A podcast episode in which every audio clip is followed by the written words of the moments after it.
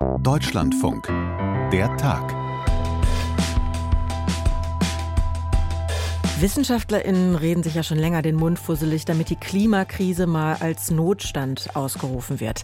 Wurde sie bisher aber nicht. Und deshalb dürfen Klimarettungsmaßnahmen auch nicht aus einem Notfallbudget finanziert werden. Ja, das mal so in a nutshell, was die Verfassungsrichter in Karlsruhe jetzt entschieden haben. Das Urteil des Bundesverfassungsgerichts ist natürlich ein herber Rückschlag für den Klimaschutz. So sieht's Greenpeace, der Geschäftsführer Martin Kaiser. Die Union wiederum nennt das Urteil eine Klatsche mit Wumms. Allerdings nicht für den Klimaschutz, sondern für die Ampel. Über beides sprechen wir gleich. Und dann geht es darum, was in deutschen Kitas falsch läuft, dass sich Erzieherinnen und Erzieher so äußern. Nachdem ich mehrmals aus Personalmangelgründen meinen Urlaub verschoben habe, bin ich bei der Arbeit zusammengebrochen und musste ins Krankenhaus. Wir waren zu dritt und mussten 53 Kinder betreuen. Es war Horror. Es gibt Tage, wo ich nach Hause komme und einfach nur weine. Das sind Stimmen aus einer aktuellen Medienrecherche, nachgesprochen, weil sie anonym bleiben wollen. Und das ist sogar nur die Spitze des Eisbergs. Der Tag am 15. November 2023 mit Sarah Zerback. Hi. Die Änderung des Nachtragshaushalts aus dem Jahr 2021 ist verfassungswidrig.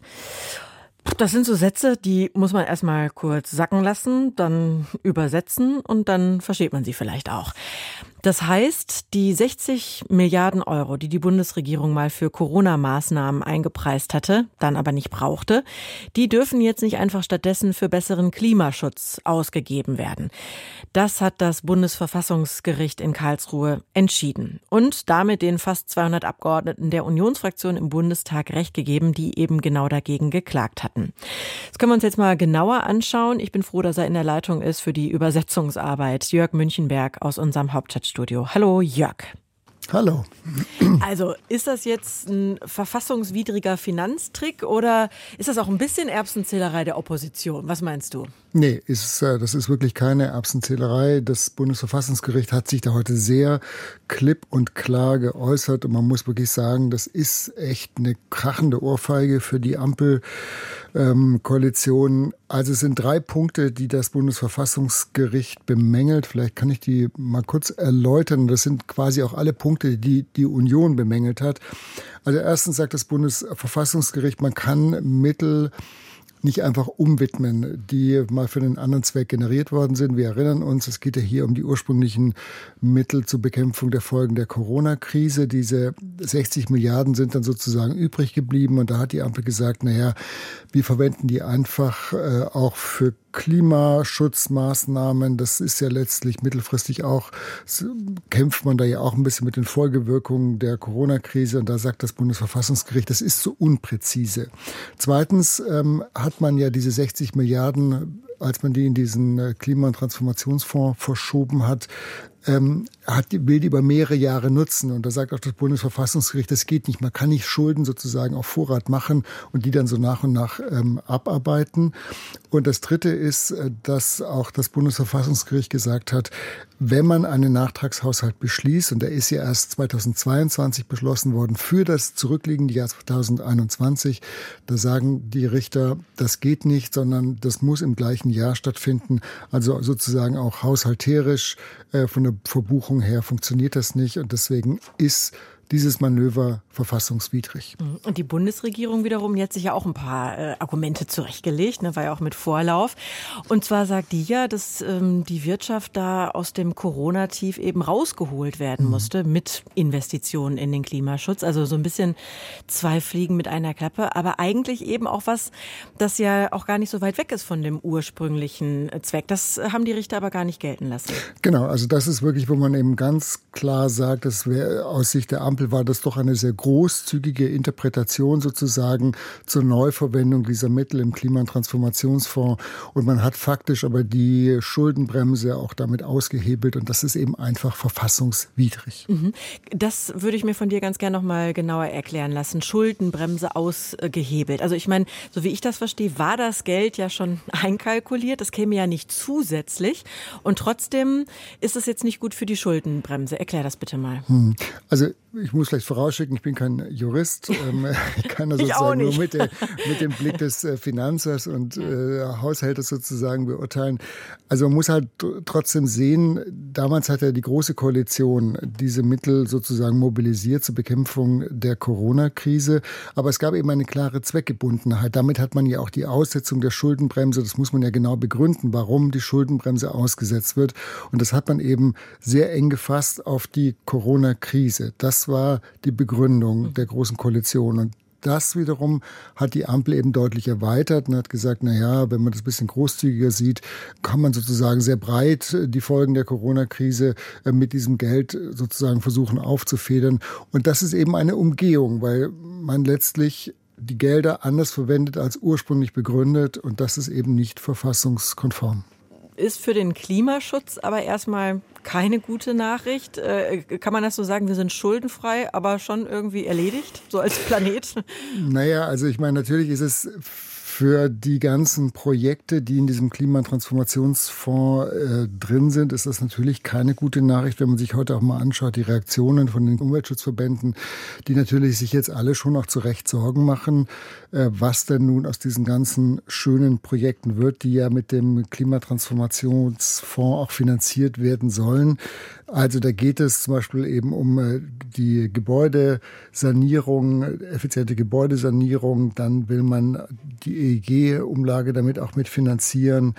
Aber man muss eben auch sehen, in diesem KTF, wie er ja auch heißt, werden halt auch viele andere Projekte finanziert, wo man sich schon fragt, gehören die da unmittelbar rein? Zum Beispiel Milliarden für die Chipindustrie oder auch die Bahn äh, soll damit subventioniert werden. Also es ist schon so ein bisschen wie das Schatzkästlein der Ampel. Äh, aus der man gerade eben natürlich auch viele grüne Projekte finanziert hat und finanzieren weiter will. Mhm. Wenn man da jetzt mal abschichten würden, also KTF, Klimatransformationsfonds, dazu gab es ja schon eine Eilentscheidung und da hat das Gericht ja eben die Klage abgeschmettert äh, und zwar auch mit der Begründung, weil sonst der Schaden für Verbraucherinnen und Verbraucher so groß wäre.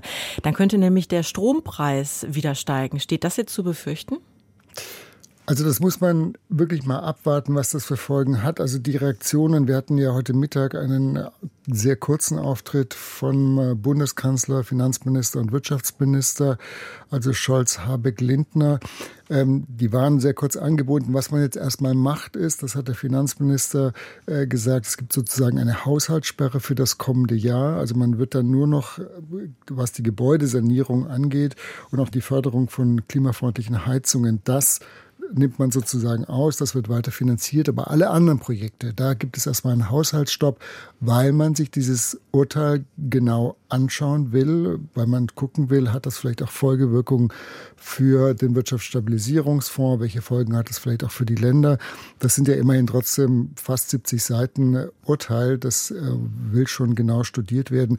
Also Fakt ist im Augenblick stand jetzt, dass die Ampel selber noch rechnen muss, weil sie nicht genau weiß, was für Folgen wird das haben für die einzelnen Projekte, die man mit diesem Klimatransformationsfonds finanzieren will. Aber Fakt ist, es fehlen jetzt 60 Milliarden Euro. Mhm. Und Fakt ist auch, so richtig viel Zeit zum Rechnen hat man zumindest nicht, wenn man jetzt von der aktuellen politischen Agenda ausgeht. Also schon morgen ähm, wird ja äh, der Haushalt im Bundestag abschließend beschlossen. Das kann ja dann lustig werden. Ne? Mhm. Also ja, aber da gibt es schon, also tatsächlich, da hat sich die Ampel schon verständigt. Also morgen findet die Bereinigungssitzung im Haushaltsausschuss des Bundestages statt. Das ist sozusagen das finale Rechnen, Einnahmen, Ausgaben, äh, Schwerpunktsetzung, also wo man nochmal genau die ganzen Zahlen abgleicht. Was für Wünsche gibt es, was kann man sozusagen ermöglichen. Das steht aber eben nicht zur Debatte. Also da sagt man, wir machen das morgen, wir ziehen das durch. Am Freitag wird man das, das Ergebnis kennen. Also der Haushalt 2024 ist nicht gefährdet. Man muss vielleicht auch sagen, dieser KTF ist gut gefüllt im Augenblick und man wird jetzt auch 2023 die Projekte alle finanzieren können. Aber eben es geht jetzt um die Folgejahre 25, da hat man eben ein großes Loch und da muss man überlegen, füllt man das durch verschiedene Möglichkeiten, zum Beispiel Steuererhöhung wäre natürlich eine, das fordern die Umweltverbände, da wird die FDP sicherlich nicht mitmachen, oder verschiebt man oder verzichtet man auf Projekte. Das ist natürlich auch eine andere Möglichkeit. Ähm, das bleibt eben abzuwarten, das wird jetzt geprüft. Hm. Der Rotstift, ich meine, wir haben immer wieder darüber berichtet, der wurde ja eh schon angesetzt und äh, nee, ich hätte ich fast gefragt, ob die Bundesfamilienministerin jetzt Angst haben muss, dass sie ihr das Ministerium irgendwann mal ganz dicht machen oder so. Ja, oder auch, ob, die, ob man mal an den Bundeswehretat dann doch rangeht. Ich meine, gerade erst gesagt, dass man da kräftig aufstockt, aber da sagst du jetzt, ist erstmal alles safe, erstmal gar nicht dran zu denken. Ne? Aber ähm, es ist eben, und so hat es ja auch die, Opposition jetzt direkt kommentiert, also Klatsche mit Wumms oder so war, glaube ich, das Zitat. Doppelwumms. Mit Doppel, mhm, genau. genau. Also glaubst du schon, dass der Druck da jetzt auch wieder gehörig auf die äh, Ampel gestiegen ist, also Zerreißprobe und so? Also da, da bleibt jetzt wirklich mal die weitere Debatte ähm, abzuwarten. Also erstmal hat man heute versucht, äh, Geschlossenheit zu demonstrieren. Ich habe vorhin erzählt von diesem gemeinsamen Auftritt der drei Spitzenleute der Ampel. Also es war natürlich auch das Zeichen nach außen. Wir versuchen jetzt sozusagen die Krise gemeinsam zu lösen. Aber man muss schon sehen, es geht hier wirklich um grüne Herzensprojekte. Und wenn die jetzt nicht mehr finanziert werden können oder gleichzeitig sich der Finanzminister weigert, äh, Geld zu mobilisieren. Es gibt ja auch eine Debatte über die Schuldenbremse, aber da sehe ich im Augenblick nicht, dass man da kurzfristig was erreichen kann. Die Union hat heute klipp und klar auch gesagt, wir werden da nicht zustimmen, man bräuchte aber die Stimmen der Union dazu. Aber insofern jetzt diese Debatte innerhalb der Ampel, das kann schon auch für Reibung sorgen. Und man muss natürlich auch sehen, so lange, so weit weg sind wir nicht mehr vom Bundestagswahlkampf. Das sind jetzt noch äh, zwei Jahre. Ähm, also da werden sich manche eben auch schon positionieren, auf die kommenden Bundestagswahlen hin. Mhm. Oder halt eben aus der Opposition, um das auch noch mal einmal zu zitieren, Unionschef Friedrich Merz, er spricht jetzt da von einer Selbstbedienungsmentalität. Da habe ich gedacht, das ist ein bisschen dicke, oder? Ist ja nicht so, als hätte sich das da jemand in die eigene Tasche gesteckt. Nein, das stimmt natürlich schon. Ähm, aber man muss schon sehen, das war damals, als man dieses Manöver gemacht hat, Anfang 2022, gab es schon viele Kritiker, die davor gewarnt haben.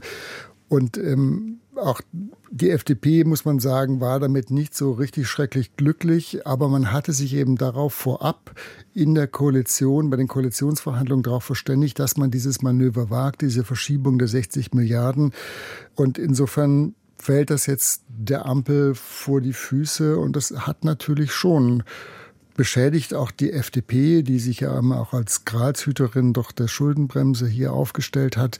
Der Bundeskanzler war ja davor Finanzminister, auch ihn äh, trifft das natürlich schon auch ein Stück weit mit. Also das ist schon einfach ein Riesenklops, der da jetzt der Ampel vor die Füße fällt und wo sich man sich natürlich schon den Vorwurf gefallen lassen muss, man hat hier einfach verfassungswidrig agiert und die Union wird es natürlich genüsslich ausmeandern. Ein Klatsche, Doppelwumms, Klops. Jörg, vielen Dank für deine Einschätzung. Alles klar, gerne. Glaubt's mir oder glaubt's mir nicht, aber noch heute Morgen hat eine Kollegin einen Termin verschoben, weil die Kita zugemacht hat. Zu wenig Personal, Kinder dann zu Hause, Masse nichts. Als hätte sie geahnt, dass ich das heute für eine gute Moderation, für eine persönliche brauchen könnte. Aber das ist ja auch tatsächlich nicht die Ausnahme. Zu wenig Personal an Kitas. Und das heißt dann eben nicht nur, dass Eltern zu Hause betreuen müssen, sondern auch, dass wenn die Kita zum Beispiel offen ist und zu wenige Menschen die Kinder betreuen und fördern können da sind, dann ist das zuerst mal schwierig für die Kinder. Da muss man schauen, was das für die heißt. Außerdem ist das natürlich eine ganz schwierige Situation für Erzieherinnen und Erzieher, die da teilweise vor dem Burnout stehen oder schon längst auf dem Zahnfleisch gehen. Und dazu gibt's jetzt eine neue Medienrecherche von Korrektiv. Korrektiv, das ist ein gemeinnütziges und unabhängiges Recherchezentrum. In dem Fall kommt das von Korrektiv lokal, zusammen mit Lokalmedien in ganz Deutschland. Und geleitet hat dieses Investigativteam die Reporterin Miriam Lenz. Die ist jetzt in der Leitung, da freue ich mich drüber. Miriam, Personalnot an Kitas, also kein neues Thema, aber das macht es nicht besser. Die Frage ist, warum habt ihr euch das Thema ausgerechnet jetzt für eine investigative Recherche vorgenommen? Ja, wir haben einfach gemerkt, ähm, dass in den letzten Monaten sich auch die Meldungen in Lokalmedien einfach gehäuft haben, dass ähm, Kitas tageweise oder wochenweise geschlossen werden müssen, weil es nicht mehr genügend Personal gibt. Und ähm, dann haben wir ähm, entschieden, dass wir uns das mal genauer anschauen wollen, und weil wir das Gefühl bekommen haben, es ist gerade an einem Punkt, wo sich diese Krise, die seit Jahren bekannt ist, wandelt wirklich zum beginnenden Zusammenbruch des Systems Kita in Deutschland. Ja, das äh, denkt man auch schon, wenn man die Recherche, deinen Text da auch öffnet. Also da liest man dann Zitate von Erzieherinnen und Erziehern, die beschreiben, dass dann eine Person für mehr als 20 Kleinkinder verantwortlich war oder bis zu 30 Kleinkinder alleine. Also um das mal zu sagen, ich habe zu Hause eins und ich behaupte jetzt einfach mal, das ist doch physisch gar nicht machbar, oder? Ähm, ich kann mir das persönlich auch überhaupt nicht vorstellen. Und das ist ja auch genau das, was uns dann die Kita-Mitarbeitenden beschrieben haben in unserer Umfrage. Also wenn man 30 äh, Kleinkinder, im Zweifelsfall unter drei Jahren um sich herum hat, da kann man nicht nach jedem Kind schauen. Man kann nicht bei allen Kindern ähm, in jeder Situation verhindern, dass sie sich verletzen, ähm, dass sie vielleicht auch einfach aus dem Blickfeld verschwinden und man gar nicht mitbekommt, was los ist.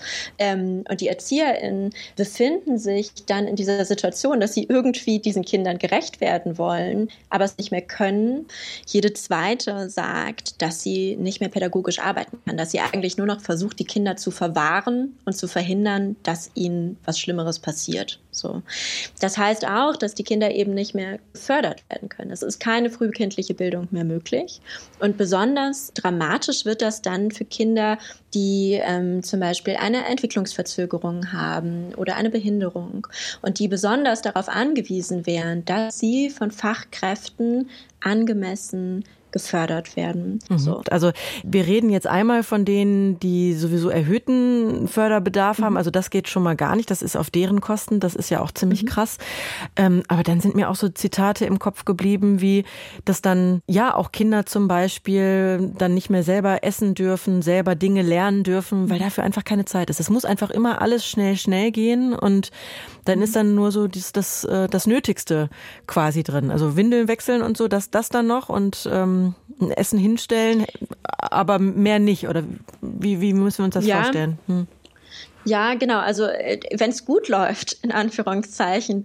Aber ähm, fast 100 äh, Kita-Mitarbeitende haben uns in der Umfrage berichtet, dass sie nicht mal das mehr leisten können. Ja, wenn ich alleine mit 20, 30 Kindern bin, dann muss ich immer wieder Entscheidungen treffen. Erfülle ich meine Aufsichtspflicht über alle Kinder, die da sind, oder erfülle ich das Bedürfnis von dem einen Kind, dessen Windel ausläuft? Wenn ich mit dem zum Wickeln rausgehe, lasse ich die anderen alleine. Mhm. Also ein das krasses Dilemma, wo man wirklich Kindswohl gegen Kindswohl ja stellt, weil das beides natürlich dem Kindeswohl ja. dient und eigentlich auch Standard sein muss, ne? auch, auch rechtlich Absolut. Standard sein muss. Mhm. Und dann gibt es sogar noch, also einige Erzieherinnen und Erzieher, die berichten dann davon, dass sie entweder das beobachtet haben oder selbst so überfordert waren, dass sie sogar aggressiv und gewalttätig gegenüber den Kindern geworden sind.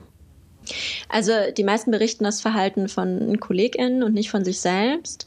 Ähm, aber es geht darum, also dass unter diesem Druck und diesem Stress und dieser dauerhaften Überlastung und Überforderung, unter der die Kita-Mitarbeitenden tätig sein müssen, ähm, kommt es auch immer mehr dazu, dass sie Grenzen überschreiten, dass sie ähm, gewalttätig gegenüber Kindern werden.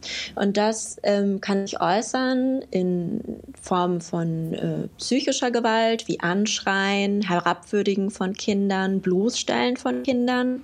Es kann sich aber eben auch wirklich in körperlicher Gewalt äußern. Ähm, wir haben Berichte, ähm, wo Kinder offenbar ähm, eingesperrt wurden, wo sie geschlagen wurden wurden. Und äh, das ist natürlich dramatisch für die Kinder. Hm. Hatte das Konsequenzen? Das können wir nicht ähm, überall sagen. Wir haben ja auch noch Interviews geführt ähm, mit einigen TeilnehmerInnen aus der Umfrage und einen Fall auch nachrecherchiert. Da hatte es offenbar Konsequenzen. Da wurde der betreffende Mitarbeiter offenbar suspendiert und das der Aufsichtsbehörde gemeldet. Aber das äh, wissen wir nicht. Hm. Dann lass uns vielleicht mal, um das besser einordnen zu können, ähm, über eure Recherche sprechen. Wie seid ihr da vorgegangen? Ähm, wir arbeiten generell äh, bei Korrektiv Lokal gerne so, dass wir die Menschen, zu denen wir recherchieren, einbinden in unsere Recherchen. Das heißt, wir machen häufiger Umfragen ähm, für Betroffene. Äh, ich selbst komme ursprünglich aus den Sozialwissenschaften und ähm, wir haben in diesem Fall eine Umfrage gemacht für Eltern und für Kita-Mitarbeitende zu den Folgen von Personalmangel in Kitas. An dieser Umfrage haben äh, mehrere tausend Menschen teilgenommen. Und wir haben dann für den Artikel, der jetzt erschienen ist, ähm, die Antworten von den 2005 Kita-Mitarbeitenden ausgewertet, die innerhalb des ersten Monats geantwortet haben. Mhm. Und äh, dann haben wir jeden einzelnen ähm, Beitrag in dieser Umfrage uns durchgelesen und inhaltlich ausgewertet und dann zusammengefasst die Ergebnisse. Mhm. Da habe ich mich direkt gefragt, ähm, ob sich da nicht dann sowieso hauptsächlich diejenigen melden, die eben Missstände melden wollen, beobachten. Äh, eben anders als bei, jetzt bei einer Studie, bei einer repräsentativen Studie von meinetwegen einer Stiftung oder so. Oder habt ihr da auch Rückmeldungen bekommen, dass Leute gesagt haben, bei uns läuft alles top? Also vorneweg, die Studie ist nicht repräsentativ, das ist richtig. Äh, tatsächlich sind aber auch viele Umfragen, die in der Wissenschaft gemacht werden, nicht repräsentativ, weil das mit dem äh, Sampling nicht so einfach ist tatsächlich.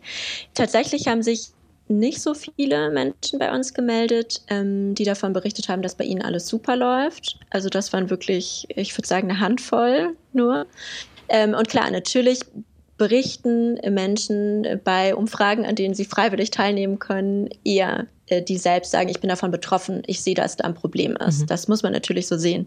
Aber diese Probleme, die dort aufgegriffen werden, die sind so umfassend. Also äh, ungefähr 60 Prozent äh, der Teilnehmenden berichten davon, dass sie unter dauerhaftem Stress, dauerhafter Überlastung arbeiten. Und das zieht sich auch über alle Bundesländer rüber. Also wir sehen keine signifikanten Unterschiede ähm, zwischen den verschiedenen Bundesländern. Das sind ganz ähnliche Erfahrungen mhm. überall. Mhm. Dann lass uns doch mal über die Belastung für die Erzieherinnen und Erzieher sprechen. Du hast das jetzt schon mehrfach so angetippt. Also das klingt nach einer Arbeitsbelastung, die dann tatsächlich auch krank macht. Also körperlich und, ähm, und seelisch kann das krank machen. Was, was berichten denn da die Interviewten? Ähm, ja, tatsächlich ähm, berichtet jede fünfte Kita-Mitarbeitende, äh, dass die Arbeit sie krank macht. Ähm, und das kann ganz unterschiedliche Formen haben. Also sehr viele berichten davon, dass sie aktuell ein Burnout haben oder eines hatten oder auch schon mehrere.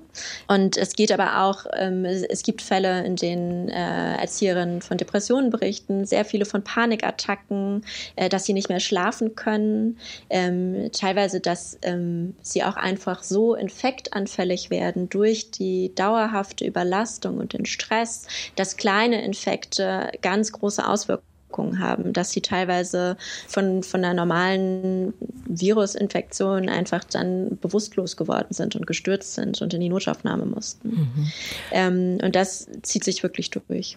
Das kann ich mir vorstellen, dass das so eine Kombination ist aus diesem wirklich Stress der Arbeitsüberlastung, aber auch dem Frust. Ne? Also, weil jetzt unterstellen wir einfach mal, jemand, der diesen Beruf wählt, der hat da Lust zu, der hat vielleicht auch einen pädagogischen Anspruch an sich selber und möchte es möglichst gut machen. Und dann zitiere ich dich mal, dann verwahrt man da eher als zu fördern. Das stelle ich mir wahnsinnig frustrierend vor. Wie du sagst, die Erzieherinnen haben diesen Beruf gewählt, weil sie ihn lieben. Sie, viele, viele haben geschrieben, das war mein Traumberuf. Aber sie sind jetzt an einem Punkt, oder sehr viele von ihnen, in dem sie sagen, ich muss aufhören. Also tatsächlich berichtet jede Zehnte, dass sie entweder schon konkret daran arbeitet, aus dem Beruf auszusteigen oder es plant. Also im Moment funktioniert dieses System noch irgendwie, weil die Erzieherinnen und Kita-Leiterinnen das abfangen. Ja, mit ihrer eigenen Gesundheit, ähm, zu Lasten auch ihrer eigenen Familien. Und wir sehen aber, wie eben das nicht mehr funktioniert, wie die einzelnen ErzieherInnen das auch gar nicht mehr abfangen können, weil sie selbst daran kaputt gehen. Es gibt diesen Rechtsanspruch auf einen Kita-Platz ab dem ersten Geburtstag äh, eines Kindes, seit zehn Jahren jetzt. Mhm. Und das ist gar nicht umsetzbar in der Realität. So. Ja, da habe ich gelesen, ähm, Bertelsmann Stiftung ne, sagt, 385.000 mhm. Plätze fehlen. Wahnsinn. Ja. Bundesweit. Mhm. Ja. Und eigentlich ist es ja so, wenn eben der Personalschlüssel nicht erreicht werden kann. Also das sind ja so im Schnitt irgendwie, auch je nach Bundesland unterscheidet sich das ja so ein bisschen, aber drei bis vier Kinder pro äh, Betreuungsperson. Wenn das eben nicht gewährleistet werden kann, dann muss ja eigentlich das Jugendamt informiert werden, weil sonst das Kindeswohl gefährdet ist. Und die müssen dann ja auch äh, reagieren. Jetzt habt ihr danach gefragt. Passiert das denn, dass da reagiert wird? Ja, das ist ein bisschen kompliziert alles. Ähm, genau, also theoretisch müssen Kitas das melden, wenn sie zu wenig Personal haben. Ja, also wenn zu wenige ErzieherInnen äh, zur Arbeit kommen. Und äh, das passiert aber nicht überall. Mhm. Ähm, also wir haben über Monate versucht, das für ganz Deutschland zu recherchieren, zusammen mit Lokalmedien und haben dabei festgestellt, dass äh, viele Bundesländer gar nicht so eine genaue Übersicht haben die Bundesländer, wo es eine Übersicht gibt, also tatsächlich zum Beispiel Nordrhein-Westfalen, da sind die Zahlen dann dramatisch. Ne? Also da äh, im letzten Kita-Jahr allein äh, haben allein in Nordrhein-Westfalen ähm, Kitas 16.500 Mal ungefähr gemeldet, dass sie ihre Betreuungszeiten nicht mehr gewähren konnten, ja, weil sie zu wenig Personal hatten. Das heißt, sie mussten dann entweder ähm, ihre Öffnungszeiten verkürzen, also zum Beispiel früher schließen ähm, oder einzelne Gruppen schließen oder die ganze Einrichtung. Ähm, und da kann man sich ja nur überlegen, was für eine Dunkelziffer dahinter wahrscheinlich auch noch steckt, weil nicht jede Kita wird das tatsächlich melden. Und die, die Auswirkungen für die Eltern sind natürlich dramatisch. Ne? Wenn man dann im Zweifelsfall am Morgen äh, vor der Kita steht und da dann Zettel hängt, heute geschlossen, dann muss man irgendwie das schnell umorganisieren, was man jetzt mit diesem Kind macht. Mhm. Ja, solche Geschichten hört man dann doch immer wieder. Hm, jetzt sagst du, Kitas sind Ländersache, ne, wie Schulen ja auch. Und mh, hm, seit Anfang des Jahres gibt es ja das sogenannte Kita-Qualitätsgesetz.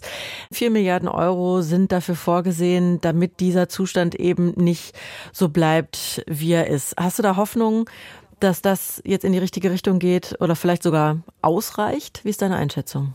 Also ähm, mehr Geld äh, für Kitas und frühkindliche Bildung ist auf jeden Fall schon mal gut.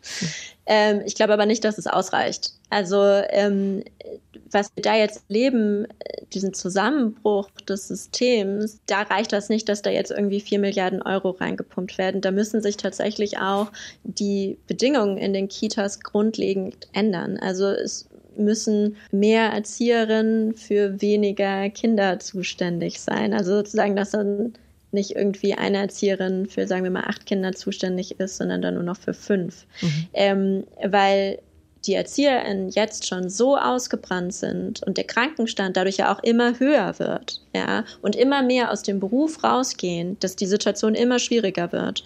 Und das wird auf Dauer nicht ähm, nicht mehr nicht mehr funktionieren. Mhm. Und, und, da reicht es mhm. jetzt auch nicht, dass da vier Milliarden irgendwie reingepumpt mhm. werden, sondern da müssen die Rahmenbedingungen verändert werden, unter denen die ErzieherInnen arbeiten. Miriam Lenz, Investigativreporterin bei Korrektiv Lokal. Vielen Dank dafür. Der Tag war das am 15. November 2023. Ja, und richtig gehört, den 14.11. habt ihr nicht verpasst. Jasper Barenberg braucht einfach mal einen Kalender. Vielleicht bestelle ich ihm gleich mal einen mit. Ne? In der Redaktion heute Bastian Rudde, am Mikrofon Sarah Zerback. Wir alle sagen Danke, Tschüss und bis zum nächsten Mal.